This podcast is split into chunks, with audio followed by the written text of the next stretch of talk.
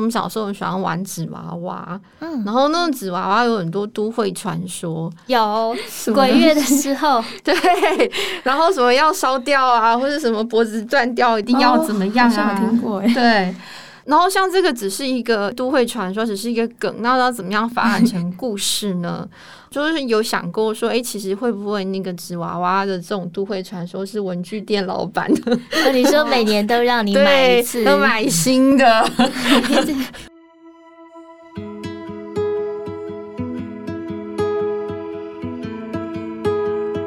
欢迎收听《迷成品 Podcast》，今天读什么单元？在每一集节目里，我们精选一本书，邀请来宾深度分享，也聊聊这本书带给我们的阅读趣味、启发与思索。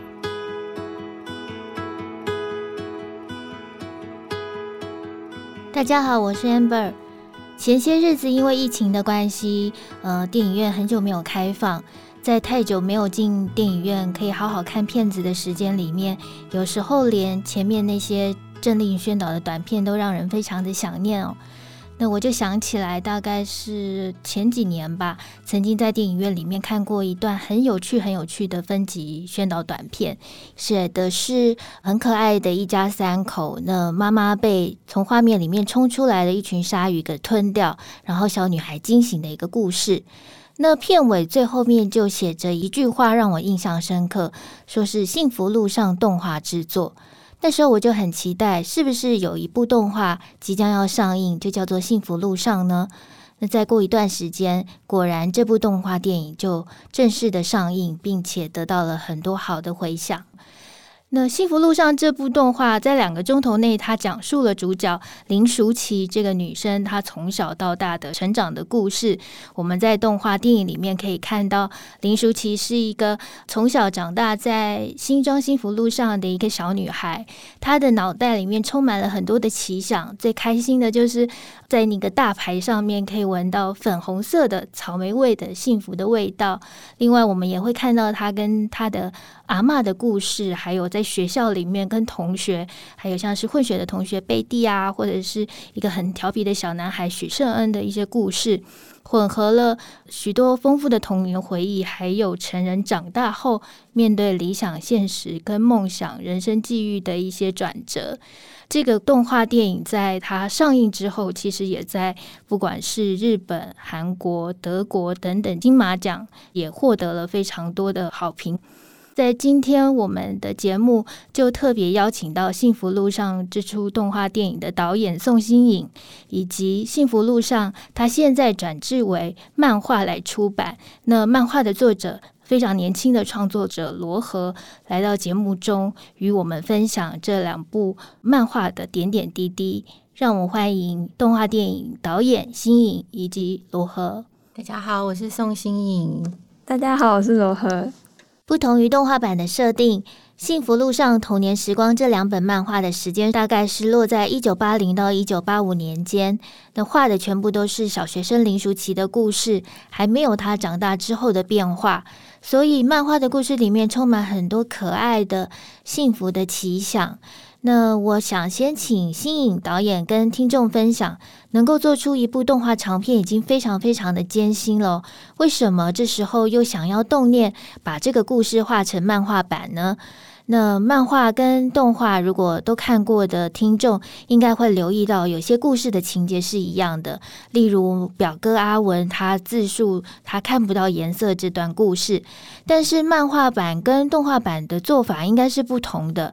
我们也想请身为漫画创作者的罗和，在你看过动画版的故事之后，你又是怎么思考把故事转回漫画版的呢？其实漫画是一个全新的创作哦，它比较不像是从动画直接改成漫画。对，因为我基本上在画的时候，除了就是原本基本角色的架构是晨曦电影，但基本上因为我是从导演那里收到一篇一篇的故事，所以阿文表哥那也是一篇故事。可能在画的时候，我就是依照那一篇故事，我不会依照电影里面。他演的去直接去改，我是依照导演后来给我的文字故事，然后去做消化，然后再把它画成分镜。就有时候我也会编排它的的顺序，就比如说故事是时间是顺序写下来，可是我可能有时候会把它变成倒叙，嗯、就换一种方式讲也可以。嗯，我们这次的创作比较跟动画不一样，是动画它比较像是一个到中年的人，他去回忆他整个人一路走来，从童年啊、呃、小朋友到青少女，到一个年轻的新手女。为什么要走到现在的这样的一个状态？然后整个呃台湾这块土地的历史啊、政治社会的变迁，给他什么样的影响？但是现在漫画呢，它就舍弃掉了这一块。其实成年的林书其是不存在的，它完全就是 focus 在一九八零年代林书琪上小学一年级的时候，而且它应该会永远维持在小学一年级。所以，呃，整个故事是重新编写的。其实，这个故事 idea 早在动画长片出现之前就存在。嗯，它比较像是我当时发下的宏愿，我想要做台湾版的《樱桃小丸子》。所以，我会给罗和一篇一篇的故事，然后那个故事都是有起承转合的，就跟《樱桃小丸子》一样。那它会有个故事主要的梗概，嗯，呃，但是林淑琪都是小朋友。把故事交给罗赫之后，他应该还是照着那个故事应该怎么去发展成一个好的漫画在思考。唯一真的跟动画有关联的，就是说我有一个要求，就是我希望，嗯、呃，那这个主角。他们的长相是不能变的，嗯嗯，呃，就跟那个樱桃小丸子从漫画变成电视版动画，再变成电影，嗯，他我们都要认得他是樱桃子一样，是，就只有这个造型角色上的要求，其他其实都交给罗河来发挥。嗯，那我看到罗和，呃，也有在其他的访问里面提到，就是你收到故事之后去创作的时候，加入了很多自己的巧思。比如说，刚刚罗和有提到故事的可能是顺序，或者是逆反着画，还有像是里面一些呃你喜欢动物啊，所以会偷偷 买了很多的动物。那、嗯、我觉得动物这个回忆，在林叔其他的童年回忆里面，其实是是一个还蛮重要的一个小元件。所以我也想请罗河来分享这个你把动物偷偷画进这些故事里面的一些趣味。嗯，那个几乎是个人喜好，因为画漫画的时候，有时候就是还是会秉持着过程中尽量给自己多加一些乐趣吧。就是因为毕竟那个作画也是会有就是辛苦的地方，嗯、所以就尽量可以画一些自己喜欢的东西的话，过程中会比较愉快。你刚刚说的辛苦是哪一方面的辛苦？就一定会很辛苦，因为工时基本上蛮长的吧。对啊，其实创作这件事情一直就是辛苦。其实像漫画，它是自己一个人在画全部嘛，对不对？就后面中间开始有找网点助手，但是基本上我还是要，就是我还是要指示给他说这边要贴我想要什么效果。就是除了这个之外，基本上都是一个人在进行。嗯嗯，对。然后我们顶多在我故事发给他的时候，我们会进行一些讨论跟沟通。嗯，然后大概告诉他我对这个故事的想法是什么，那他会有一些疑问。我们沟通完之后，其实绝大部分在面对这个故事，其实是是漫画家。是，那中间有一些困难的时候，他会我们会再讨论一下，大概就是这样。所以，我其实我觉得创作这件事情本来就是很辛苦，任何形式的创作都是。是，那就算说是做一个动画，或者说像。像我是学实拍片出身的，我们在现场有一拖拉库的人，但你最终在讲故事的那个人，你要面对的还是自己。嗯、所以我觉得讲的辛苦应该还是这个。所以所有创作多多少少，尤其像是这种图像或影像的创作，都会置入一些自己喜欢的东西。对，看漫画版的时候，我觉得那个气氛跟动画版确实差蛮多的。嗯、在漫画版里面，我常常是看的就是会。一直在笑，应该也是因为林淑琪她在漫画版里面的更多的那种玩乐的故事，它有一部分是因为那个时代的状态，所以造成他现在看起来的一些趣味。那他整个幽默的趣味对我来讲就是非常的明显，所以每一篇每一篇看都觉得很可爱啊，很有趣啊。然后我会忍不住去想说，因为我当年诶小朋友的时候也是这个样子嘛。那比如说罗河在面对林淑琪。这个角色跟他的故事，还有他的朋友的时候，你可能是用什么样的状态在进入角色里面？我基本上在画的时候，因为有时候我也会加台词，就我尽量会想要以林淑琪，就是他小孩子一点的角度去画，比如说里面有很多幻想的部分，就是我会把它放大。或许他也只有一句话，可是因为我觉得这一本书是主要视角是从小琪他的童年，所以我会把幻想或是他们一些比较温暖的回忆，我就会把他的篇幅拉长一点。对，就是基本上是想要多贴近小琪的视角一点。嗯嗯，那小琪的成长年代其实跟罗河。应该是有有一点差距的。我们两个 人年昨天也才讨论到这，我们两个年纪差了二十一岁。嗯，对，刚好是一代。那比如说导演跟罗和在说故事的时候，你们大概是怎么样的去沟通？因为有些物质上的东西，我们可以用呃图片啊，或者是一些资料来辅助。我觉得比较有趣的就是那个 壁画比赛。哦，你是说那个保密房 谍吗？对，保密房谍啊。然后那个老师在动画里面，我们其实比较没有看到老师的个性，只觉得他是一个非常严肃严谨的人。但是看了漫画的时候，我就觉得，哎，这个老师他又更有他的人性，对。先讲电影好了，我不是讲实话，就是这个电影它因为它到全世界各地很多的影展放映，而且都是还蛮好影展。那也甚至更难得是有被呃一些电影大国，譬如说日本、法国买下了版版权做商业放映。嗯，商业放映就是不只是影展了，它是接触到他们当地国家一般观众，那都有引起非常大的共鸣。那在那个当地的媒体上也都有很多的讨论，那很多的报道。但是他们其实大部分的人啊，根本就不太知道台湾在哪里，或者也不太知道台湾的历史状况。即使是日本都是如此。嗯，就是日本他们都会说：“哦，原来台湾有过这些事情。”对日本人来说，台湾就是珍珠奶茶、脚底按摩跟坐着洗头发，然后九份这样子。那原来有这些事情，他们譬如说，呃，原来导演小时候是被禁止讲母语的。嗯，这件事情他们就觉得不可。不可思议啊！日本人就是都讲日本话，那我不可以讲什么关系腔这种的没有。但是即便如此，他们不理解台湾的一些状况，他们为什么还可以得到共鸣？因为这个故事他在讲的就是每个人都会有过的情感，每个人都会有过的对于亲情、爱情、友情的那个纠葛。那我觉得回到漫画的时候也是，其实我一直都不会觉得年龄是个问题。我觉得会有问题的是共同的记忆，嗯，譬如说我的年纪，我的朋友，大家我没有孩子，但我的朋友都有孩子嘛，他们都得上母语课，然后学台语或者是学客家语什么的。可是我们这一代的人是不会讲的，嗯，所以小朋友就会说：“啊，你也不会讲，那为什么我要学？”嗯，可是这是有一个他的我们成长的历史脉络的，是它是属于台湾。有的一个共同记忆，所以我觉得是这样的，就是在跟罗河沟通的时候，因为这个故事我会把起承转合写得很清楚，很重要的台词跟主要的台词我也会写，嗯。那剩下交给他发挥的时候，我觉得因为那个人的感情的那个共同面是很 universal，我觉得他不会有问题，嗯、因为他是一个很好的创作者，嗯、所以我才选择他合作。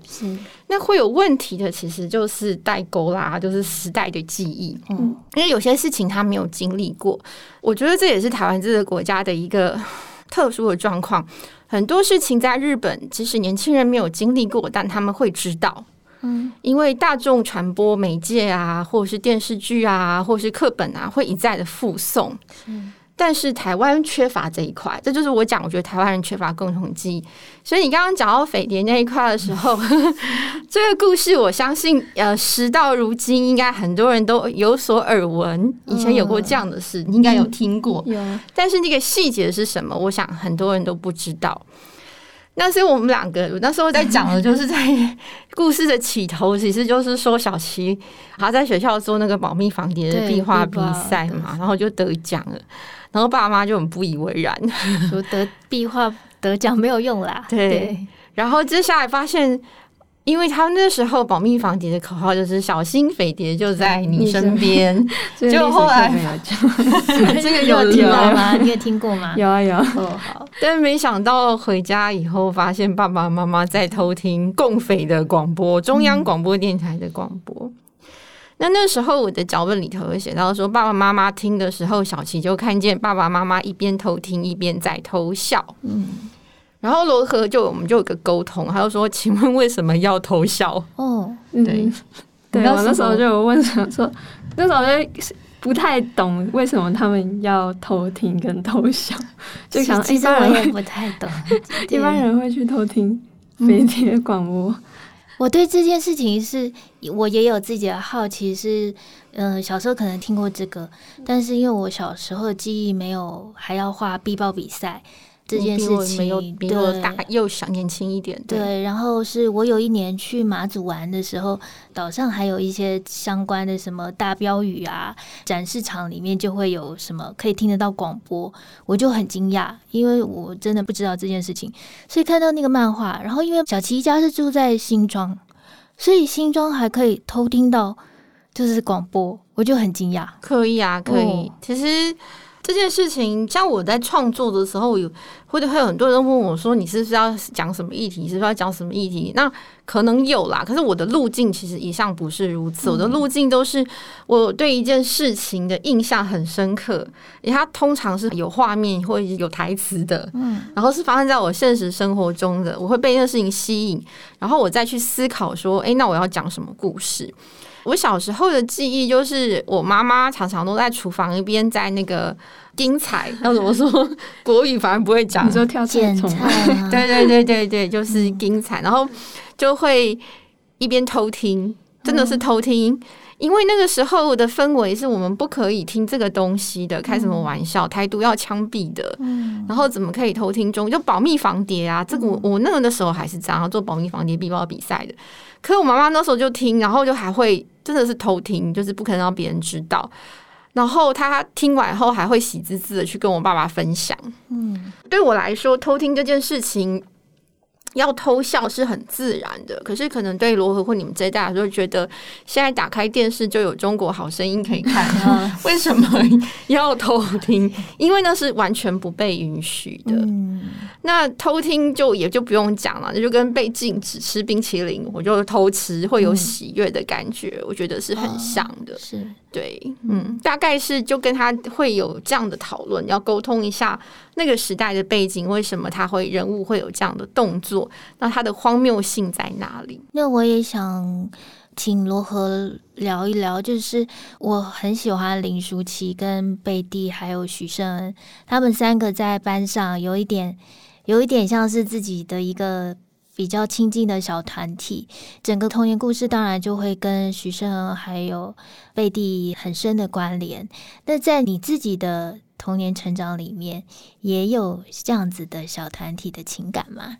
好像每个阶段好像都会有，就是最好的朋友。可是我好像就是每升一个年级，就是比如说国小跳到国中，国中跳到大学，好像就会脱离原本的朋友圈。嗯但是现在唯一真跟大学的朋友联络到现在都还有，以前的好像就是稍微比较没没能体会到那种从小一起长大，然后到成人了我们都还是朋友那种感觉，就慢慢的联络就会变少。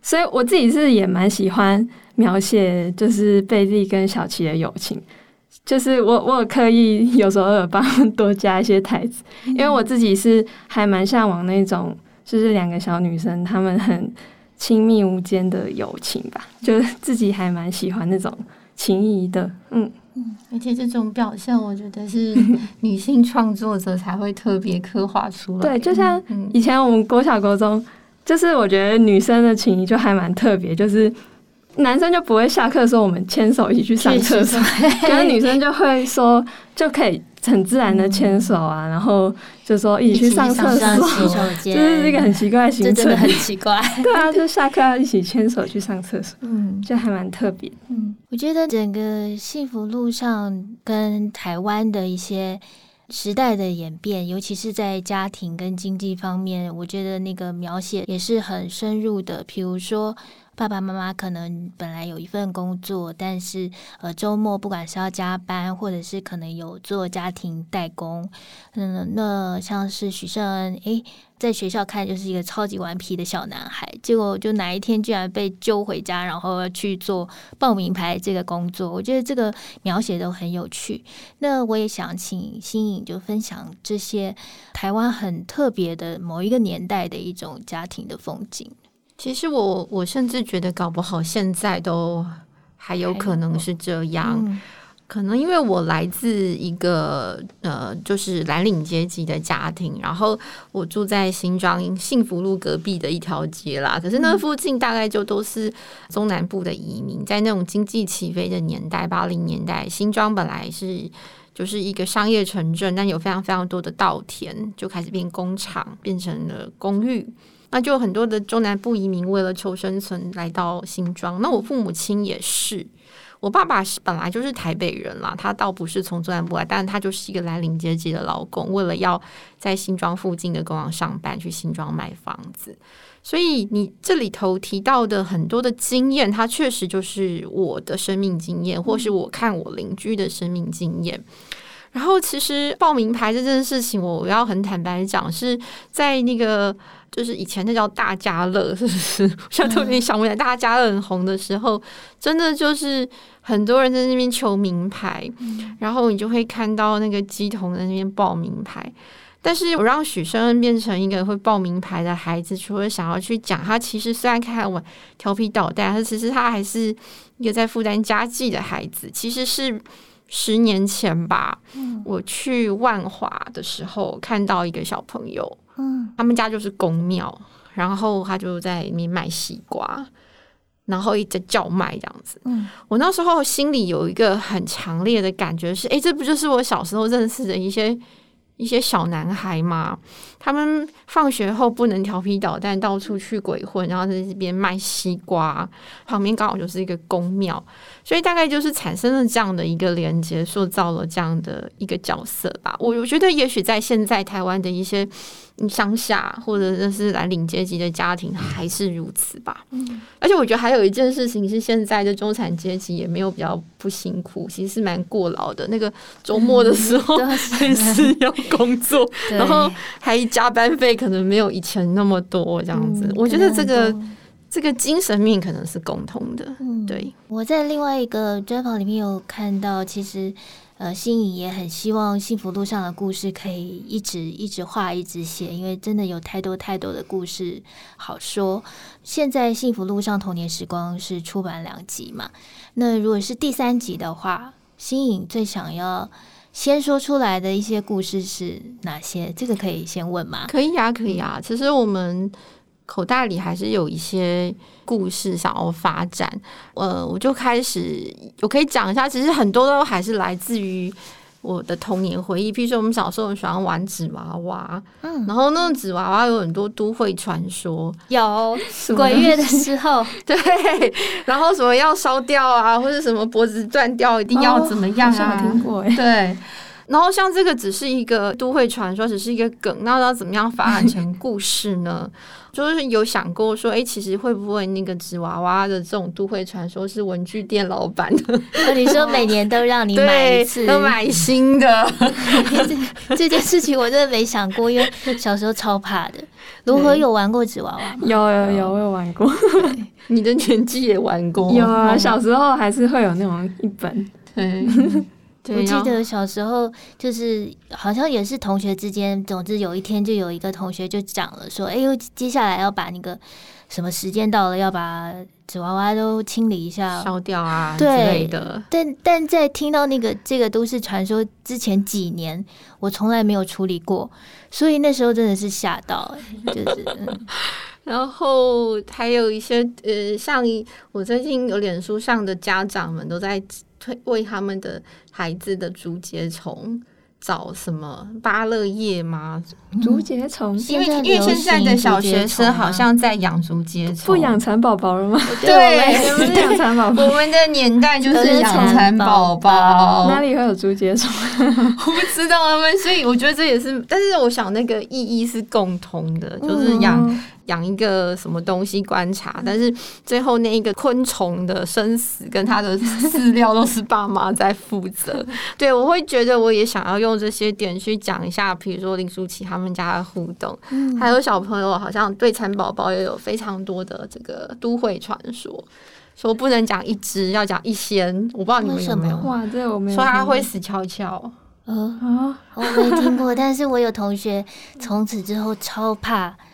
那个毛毛虫跟蝴蝶的，对。对，然后我小时候是，我我只要养到它结成茧之后，我就不敢了，因为它 之后的状态就很非常可怕。尤其是它下它下产卵的时候，我记得以前我们养蚕宝宝的时候，然后后来就是它就是它不是会结成茧嘛，然后因为那是自然科学课，对，然后老师就当众把用剪刀把那个茧剪开，然后我就觉得。我就觉得好可怕，就觉得哎，他健康应该就死掉了吧？这种童年的回忆，或者是你本来辛辛苦苦照顾的生物，突然它嗯变成盘中孙或者是什么的时候，它可能会给小朋友其实带来蛮大的冲击。比如说那个阿嬷带来的那只鸡被宰了，还有。对，然后像其实我自己也很喜欢动物，所以呃，幸福路上童年时光这个漫画里头就有讲到跟动物有关的故事。我自己当然也是长大了才会去思考这么多，但是在小时候都会想说啊，这些动物是我的好朋友诶，怎么可以把它们吃掉？然后现在我我的朋友的孩子也都开始有同样的反应，比如他们看了《海底总动员》，就会觉得不要吃海鲜，嗯，然后接着就会开始觉得那去动物园逛逛就不要吃不要吃肉了，嗯。但是因为可能我对生命吃东西这个看法又有不一样的见解，其实大自然如果看 Discovery。狮子就吃绵羊啊，就是一个食物链本来就是一个大自然很自然的一个一个事情，所以我在做这个漫画的时候，因为我很希望它是呃从那个识字的，比如说六岁到九十九岁都看得懂的，嗯，那我就会考虑到小孩子对于动物。这件事情应该有什么样的看法？嗯，所以像那只鸡，你讲的那只鸡有出现在电影里头吗？我回到了漫画，就有做了更多的演绎。嗯，嗯，然后后来又出现了一只大白鹅跟一个一只小狗，这也是我觉得对于我自己在当小孩的时候也有过这样的心情。然而现在如果要给小朋友读这个东西，应该以什么样的态度？嗯，是。提倡纯粹的爱动物，然后纯素吗？还是还是有更不一样的看法，可以让家长跟小朋友一起沟通？所以我也把它就放到了漫画里面。嗯，那刚刚讲的那些鹅啊、纸娃娃这些都会传说也是，就会觉得因为很有趣，就是可以是拿来发展这样子。说到这个小朋友跟大人都能看，我觉得里面这个阿嬷的角色，它也非常重要。就是在呃七八零年代，可能很多小朋友他可能会是什么呃中南部的阿公阿嬷带大，那这个隔代教养或者是有阿嬷。三代同堂的这个状态很奇妙的，就是这个世纪开始又越来越多，这个时代的演变也是蛮有趣的。我想请新颖分享一下这个阿嬷的角色在你的生命里，以及在林舒淇这个故事主角的生命里的代表的意义。我们都一直讲说台湾是一个多元文化的社会嘛，那对这件事情对我来说一直就是一个口号。我真正的开始。感同身受的体认到，呃，我跟别人有点不一样，真的是在念高中或大学的时候吧。在此之前，我应该是否认我阿嬷的存在的。否认的意思就是不想要去想或提，因为我的阿嬷就是一个会吃槟榔、会抽烟，然后嗓门很大的的一个女人。我真实世界里头也有个阿文表哥嘛，我大阿姨的孩子。然后我们常常两个聊天的时候，我们家的男人哦都很没用、很懦弱，因为女权高涨这样子。那这只是阿美族文化的一个特色吧，这样子。然后我阿妈会吃槟榔抽烟，跟我阿姨啊、舅舅他们吃槟榔抽烟这件事情，其实，嗯，我应该就是在念小学接触到主流的价值之后，把它埋葬掉了。我不太承认这件事情，所以连我妈妈来台北，她都会直接说：“啊，黑东西还那加加冰冷这样。”可是这件事也很扭曲啊，那不是你妈妈跟你的兄弟姐妹，你怎么叫他们还那这样子？但是因为社会会进步嘛，社会进步我也会进步啊。我念高中、大学开始就会去反思这些事情：是为什么女人不能吃槟榔？嗯，为什么吃槟榔是一个应该被鄙夷的事情？会开始有反思。那。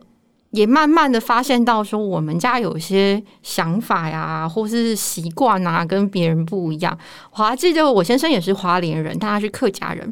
我有次就跟他说下雨了，瓜牛都跑出来了，然后赶快去拿桶子。他说要干嘛？我捡起来吃啊。然后他就吓到 什么？就是他说什么说嗯，我我阿姨我舅舅都是这样说，就是只要下雨瓜牛出来，我阿妈就会大喊说看今年捡起来，然后擦擦，然后我们就开始吃啊。那这件事情的不一样是在我身上发生的。然后小时候呢是不愿意让别人知道我们家的背景的，因为很丢脸，觉得很丢脸。阿妈吃槟榔，然后吃 瓜牛，大家就大惊这样。然而我到了念大学的时候。就是开始，我们会有原住民的证明运动啊，会有女性主义的思潮进来啊。我就跟我的学长姐说，他们就问我说：“你的眼睛为什么这么大？然后你的眼眼睛颜色怎么不太一样？什么之类？”我说：“啊，其实我阿妈是阿美族。”嗯，那时候他们就全部靠拢过来，然后围着我看，说：“我们第一次看到阿美族是生的，这样 是不是生的？是叫什么？亲眼就是是活的，活的，对，就在身边。对对。”有一种很异样的感觉，就是你小时候觉得不不敢给别人知道，像旁边是一种骄傲、值得骄傲的事情。所以我在写这些故事的时候，就把阿嬷这个角色放得很大。嗯、一方面应该是因为这种很奇妙的心路历程，我希望在我小的时候，我不应该那样对待我阿妈。我跟我阿妈感情不太好，她哦，她超凶的，好可怕。然后她吃槟榔，然后会被幸福路上的人就，然后你要不要讲槟榔？我觉得我小时候不应该那样子对待他，可是为时已晚，所以我我改变了林淑琪跟阿妈的关系，然后我希望阿妈是教导林淑琪如何自在的去面对别人的歧视，或者是去承认自己不一样的这样的一个长者。那另外一个就是你讲的，其实八零年代经济起飞的时候，有很多药学儿童嘛。嗯，其实不止中南部哦，包括就是台北也是，就是爸爸妈妈都忙着工作加班。我我们这一代很多都是阿公阿妈带大的，那像我就不是，我就是钥匙儿童，就是自己拿钥匙回家的。所以我觉得，如果我把阿嬷跟林淑琪的关系加进电影里头，它也会是。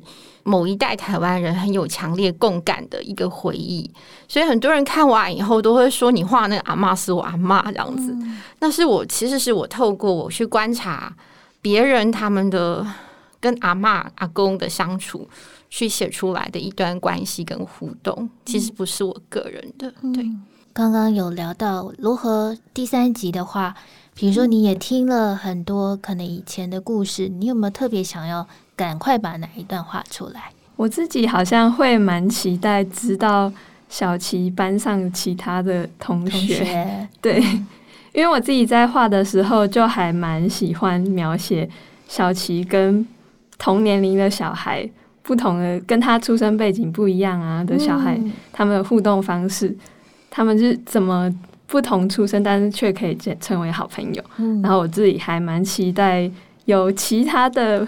因为电影里面也主要就只有市长的，对对对对，就但是漫画感觉可能应该就可以多描写更多新的角色。嗯、有有，其实有诶，有发展了其他他同学的人物小传，其实是也有对，嗯。嗯今天非常谢谢幸福路上的动画导演新颖，还有。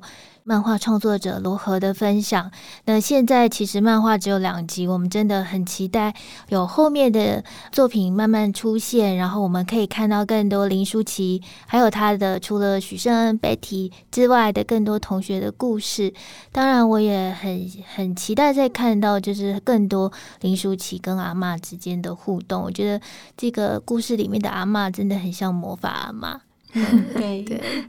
好，今天的节目就到这边。我们邀请各位听众到诚品全台书店以及诚品线上网站来找《幸福路上童年时光》这两册漫画。那也期待，呃，不只是漫画，也许动画也还有第二集的可能，我们也会很期待。若你喜欢今天的节目，请在收听平台给我们五颗星，或者是分享给朋友。